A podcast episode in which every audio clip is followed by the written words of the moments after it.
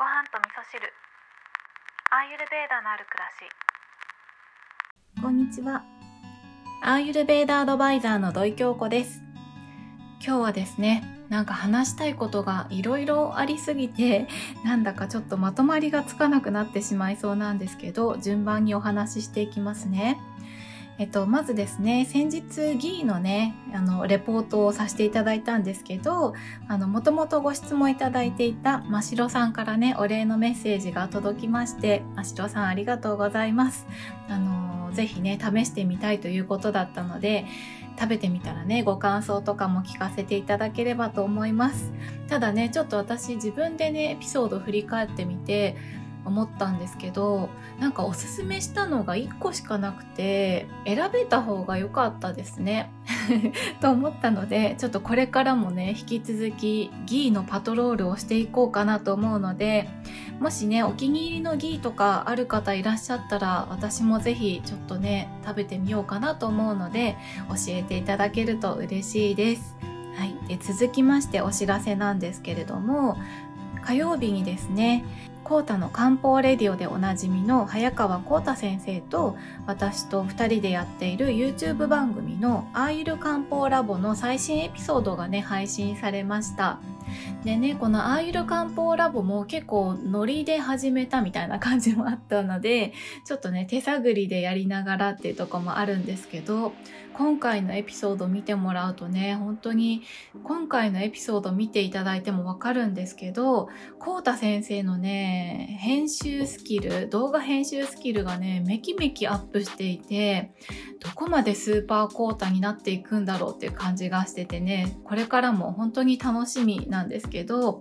コータ先生はねもともとモチベーションが高い方なのでいろんなことをどんどんやってみるタイプの方なんですけれども私がおすすめした舌磨きとか鼻うがいもやってくださっていてもともと養生の達人ですしランニングなんかもしているし体の中のアーマーがねどんどんなくなってってるなっていうふうに思うんですよね。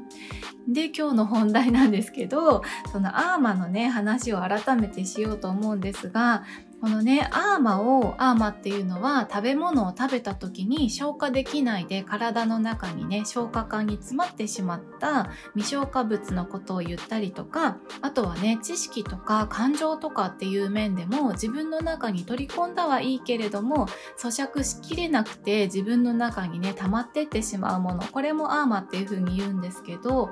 あの舌磨きとかね鼻うがいとかしていると物理的なアーマーっていうのがねどんどん取り除かれていくので体がねとっても軽くなっていくんですよね。でこの体に詰まっていたものがなくなるっていうことで全体の流れが良くなるんですね。っていうところから消化力も高くなるし頭の回転も良くなったりとかネガティブ思考もなくなって新しいことにねどんどんチャレンジしようっていうふうに思えるようになるんですね。私の感覚だとね不安になったりとか怖い思いをしたりっていうことが減るなっていうふうに思っているんですね。思い返してみるとね私もこの番組を始めたばっかりの頃と今とだとやっぱりねこの誰かに対してお話をするっていうところでの、まあ、慣れたっていうのもあるんですけど最初は結構おっかなびっくりなとこもあったんですよね。でもね自分がこのアーマを取り除くっていうことを続けてきた中で本当にね純粋にお伝えしたいなって思うことをこれ言ってこう思われたらどうしようかなとかこういうふうに受け取られたら嫌だなとかそういうネガティブ思考っていうのが一切なくなってストレートにねこの配信自体を楽しむことができるようになってきたんですよね。